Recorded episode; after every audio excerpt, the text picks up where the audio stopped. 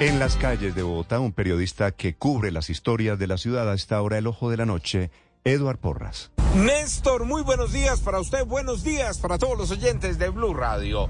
Aquí está la información con los hechos más importantes ocurridos en Bogotá y Cundinamarca mientras que ustedes dormían. Arrancamos aquí, en la carrera 30 con calle 66, ese es el sector del 7 de agosto. Estamos en la localidad de Barrios Unidos, donde anoche policías de verdad capturaron a un policía activo que estaba uniformado, llevaba un arma de fuego, dos chaquetas, un arma con munición y adicional a eso, dos chaquetas reflectivas de la policía. Lo señalan de estar en medio de un atraco, de participar en el robo de una camioneta muy cerca de este lugar.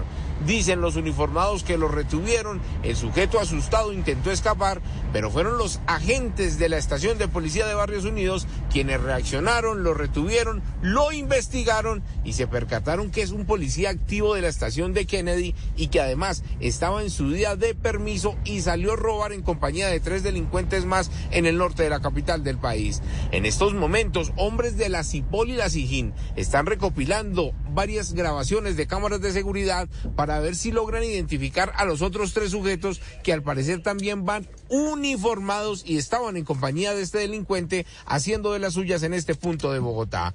Donde sí hubo capturas fue en el sector de Suacha, donde en las últimas horas retuvieron a un hombre de nacionalidad cubana quien estaba vendiendo droga, robaba a los peatones y adicional a eso tenía prendas de la policía y del ejército nacional. El coronel Diego Vázquez es el comandante de la estación de Suacha y él nos contó los pormenores de lo ocurrido. Este cubano tenía también injerencia en el municipio de Suacha donde al parecer integraba una banda que comercializaba estupefacientes en este sector del municipio de Soacha. Además, ya había sido capturado unos meses atrás por este mismo delito. Se incautó un gran material de intendencia de uso privativo de fuerzas militares, del ejército, insignias, uniformes y otros elementos, sustancias estupefacientes como marihuana, bazuco, base de coca, también eh, una alta suma de dinero y cinco armas de fuego, de las cuales tres originales y dos armas traumáticas modificadas. Y mientras tanto en Bogotá, en el Parque Santander, detuvieron a un delincuente señalado de pertenecer a una banda de extranjeros.